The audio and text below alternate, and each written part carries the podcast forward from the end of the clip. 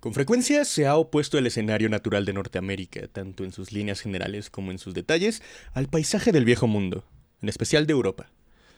Y no ha sido más profundo el entusiasmo que mayor la disensión entre los defensores de cada parte.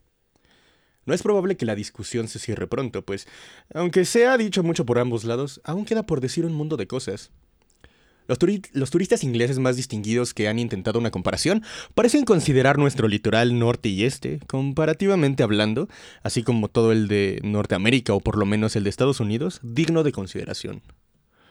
Poco dicen, porque han visto menos, del magnífico paisaje de algunos de nuestros eh, distritos occidentales y meridionales. Del dilatado Valle de Luisiana, por ejemplo. Realización del más exaltado sueño de un paraíso. En su mayor parte estos viajeros se conforman con una apresurada inspección de los lugares más espectaculares de la zona, el Hudson, el Niágara, las Catskills, Harper's Ferry, los lagos de Nueva York, el Ohio, las praderas, el Mississippi. Son estos en verdad objetos muy dignos de contemplación, aun para aquel que ha trepado en las encastilladas riberas del Rin o ha errado junto al azul torrente del Ródano veloz. Pero estos no son todos los que pueden evanecernos, y en realidad llegué a la osadía de afirmar que hay innumerables rincones tranquilos, oscuros y apenas explorados dentro de los límites de Estados Unidos, que el verdadero artista o el cultivado amante de las más grandes y más hermosas obras de Dios preferirá a todos y cada uno de los prestigiosos y acreditados paisajes a los cuales me he referido. En realidad, los verdaderos edenes de la Tierra quedan muy lejos de la ruta de nuestros más sistemáticos turistas. Cuanto más lejos entonces del alcance de los forasteros, que habiéndose comprometido con los editores de su patria a proveer cierta cantidad de comentarios sobre Norteamérica en un plazo determinado, no pueden cumplir este pacto de otra manera que recorriendo a toda velocidad, libreta de notas en mano, los más trillados caminos del país. Acabo de mencionar el Valle de Luisiana. De todas las regiones extensas dotadas de belleza natural, esta es quizá la más hermosa. Ninguna ficción se le ha aproximado. La más espléndida imaginación podría derivar sugestiones de su exuberante belleza. Y la belleza es en realidad su única característica. Poco o nada tiene de sublime. Suaves ondulaciones del suelo entretejidas con cristalinas y fantásticas corrientes, costeadas por eh, pendientes floridas y como fondo una vegetación forestal, gigantesca, brillante multicolor, rutilante de gallos pájaros, cargada de perfume. Estos rasgos componen en el Valle de Luisiana el paisaje más voluptuoso de la Tierra. Pero, aún en esta deliciosa región, las partes más encantadoras solo se alcanzan por sendas escondidas. A decir verdad, por lo general el viajero que quiere contemplar los más hermosos paisajes de Norteamérica no debe buscarlos en el ferrocarril, ni en el barco, ni en una diligencia, ni en su coche particular, y ni siquiera a caballo, sino a pie. Debe caminar, Debe saltar barrancos, debe correr el riesgo de desnucarse entre precipicios o dejar de ver las maravillas más verdaderas, más ricas y más indecibles de la Tierra. En la mayor parte de Europa esta necesidad no existe. En Inglaterra es absolutamente desconocida. El más elegante de los turistas puede visitar todos los rincones dignos de ser vistos sin detrimento de sus calcetines de seda. También conocidos son todos los lugares interesantes y tan bien organizados están los medios de acceso. Nunca se ha dado esta consideración, nunca se ha dado a esta consideración la debida importancia cuando se compara el escenario natural del viejo mundo con el del nuevo.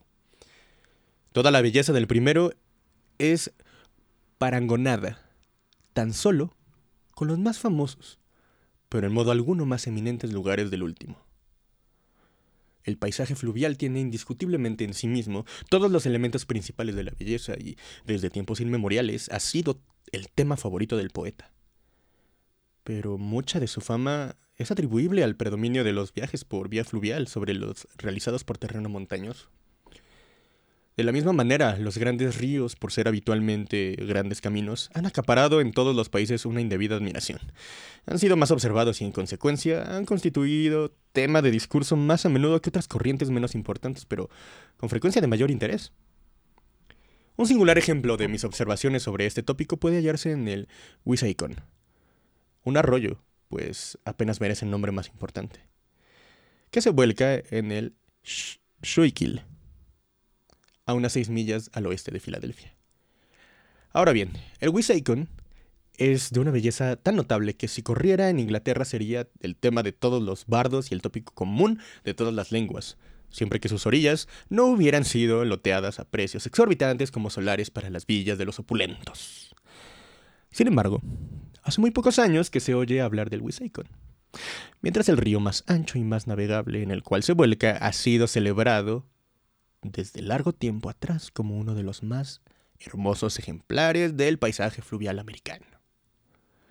El Schuylkill, cuyas bellezas han sido muy exageradas y cuyas orillas, por lo menos en las cercanías de Filadelfia, son pantanosas como las del Delaware, en modo alguno es comparable, en cuanto objeto de interés pintoresco, con el más humilde y menos famoso riachuelo del cual hablemos. Hasta que Fanny Campbell, en su extraño libro sobre los Estados Unidos, señaló a los nativos de Filadelfia el raro encanto de esta corriente que llega a sus propias puertas. Este encanto no era más que sospechado por algunos caminantes aventureros de la vecindad. Hmm. Pero una vez que el diario abrió los ojos a todos, el Wissahickon hasta cierto punto alcanzó de inmediato la notoriedad. Digo hasta cierto punto, pues en realidad la verdadera belleza del riachuelo se encuentra lejos de la ruta de los cazadores, de pintoresquísimo de Filadelfia, quienes rara vez avanzan más allá de una milla o dos de la boca del riachuelo, por la excelentísima razón de que allí se detiene la carretera. Yo aconsejaría, al aventurero deseoso de contemplar sus más hermosos parajes que tomara el Rich Road, el cual corre desde la ciudad hacia el oeste y después de alcanzar el segundo sendero más allá del sexto mojón, siguiera este sendero hasta el final. Así sorprenderá al Wissahickon en uno de sus mejores parajes. Y en un esquilfe o recorriendo sus orillas puede remontar la corriente y bajar con ella, como se le ocurra. En cualquier dirección encontrará su recompensa. Ya he dicho, o debería haber dicho, que el arroyo es estrecho. Sus orillas son casi siempre escarpadas y consisten en altas colinas cubiertas de nobles arbustos cerca del agua y coronadas a gran altura por algunos de los más espléndidos árboles forestales de América, entre los cuales sobresale el, el liriodendron tulipífera. Las orillas inmediatas, sin embargo, son de granito de aristas agudas o cubiertas de musgo, que el agua diáfana lame en su suave flujo. Como las azules olas del Mediterráneo en los peldaños de sus, de sus palacios de mármol.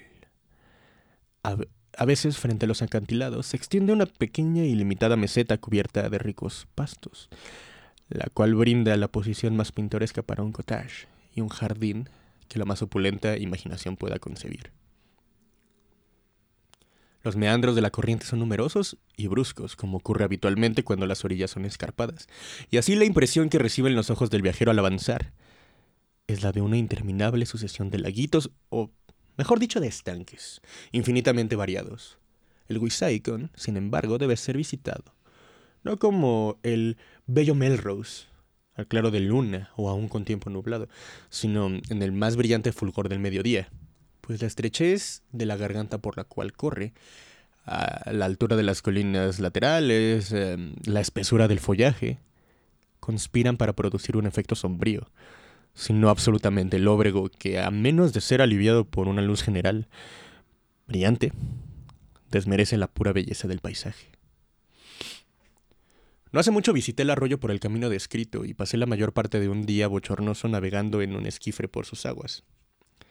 El calor fue venciéndome gradualmente, cediendo a la influencia del paisaje, del tiempo y al suave movimiento de la corriente, me sumí en un semisueño, durante el cual mi imaginación se solazó en visiones de los antiguos tiempos de, del Wissahickon, de los buenos tiempos en que no existía el demonio de la locomotora, cuando nadie soñaba con picnics, cuando no se compraban ni se vendían derechos de navegación, cuando el piel roja hollaba solo. Junto con el alce, los cerros que ahora se destacan allá arriba. Y mientras esas fantasías iban adueñándose gradualmente de mi espíritu, el perezoso arroyo me había llevado pulgada tras pulgada, en torno a un promontorio y a plena vista de otro que limitaba la perspectiva a una distancia de 40 o 50 yardas. Era un cantil empinado, rocoso, que se hundía profundamente en el agua y presentaba las características de una pintura de Salvador Rosa mucho más señaladas que en cualquier otra parte del recorrido. Lo que vi sobre ese acantilado, aunque seguramente era un objeto de naturaleza muy extraordinaria, considerados la estación y el lugar, al principio ni me sorprendió ni me asombró, por su absoluta y apropiada coincidencia con las soñolientas fantasías que me envolvían. Vi, o soñé que veía, de pie en el borde del mismo precipicio, con el cuello tendido, las orejas tiesas y toda la actitud reveladora de una curiosidad profunda y melancólica, uno de los más viejos y más osados alces, idénticos a los que yo uniera con los pieles rojas de mi visión. Digo que durante unos minutos esta aparición ni me sorprendió ni me asombró. Durante ese intervalo mi alma entera quedó absorta en una intensa simpatía. Imaginé al alce quejoso, tanto como maravillado de la manifiesta decadencia operada en el arroyo y en su vecindad, aún en los últimos años, por la cruel mano del utilitarismo. Pero un ligero movimiento de la cabeza del animal destruyó de inmediato el conjuro del ensueño que me envolvía. Y allí despertó en mí la sensación cabal de la novedad de la aventura. Me incorporé sobre una rodilla dentro del esquife, y mientras duraba entre detener mi marcha o dejarme llevar más cerca del objeto que me había maravillado, oí las palabras pronunciadas rápidamente, pero con prudencia desde los matorrales de lo alto. Instantes después un negro emergía de la maleza, separando las ramas con cuidado y caminando cautelosamente. Llevaba en una mano un puñado de sal y tendiéndola hacia el alce se acercó lento pero seguro. El noble animal, aunque un poco inquieto, no hizo el menor intento de escapar. El negro avanzó, ofreció la sal y dijo unas palabras de aliento o reconciliación. Entonces el alce agachó la cabeza, pateó y después se echó tranquilamente y aceptó el ronzal. Así termina mi cuento del alce. Era un viejo animal mimado, de hábitos muy domésticos, y pertenecía a una familia inglesa que ocupaba una villa de la vecindad.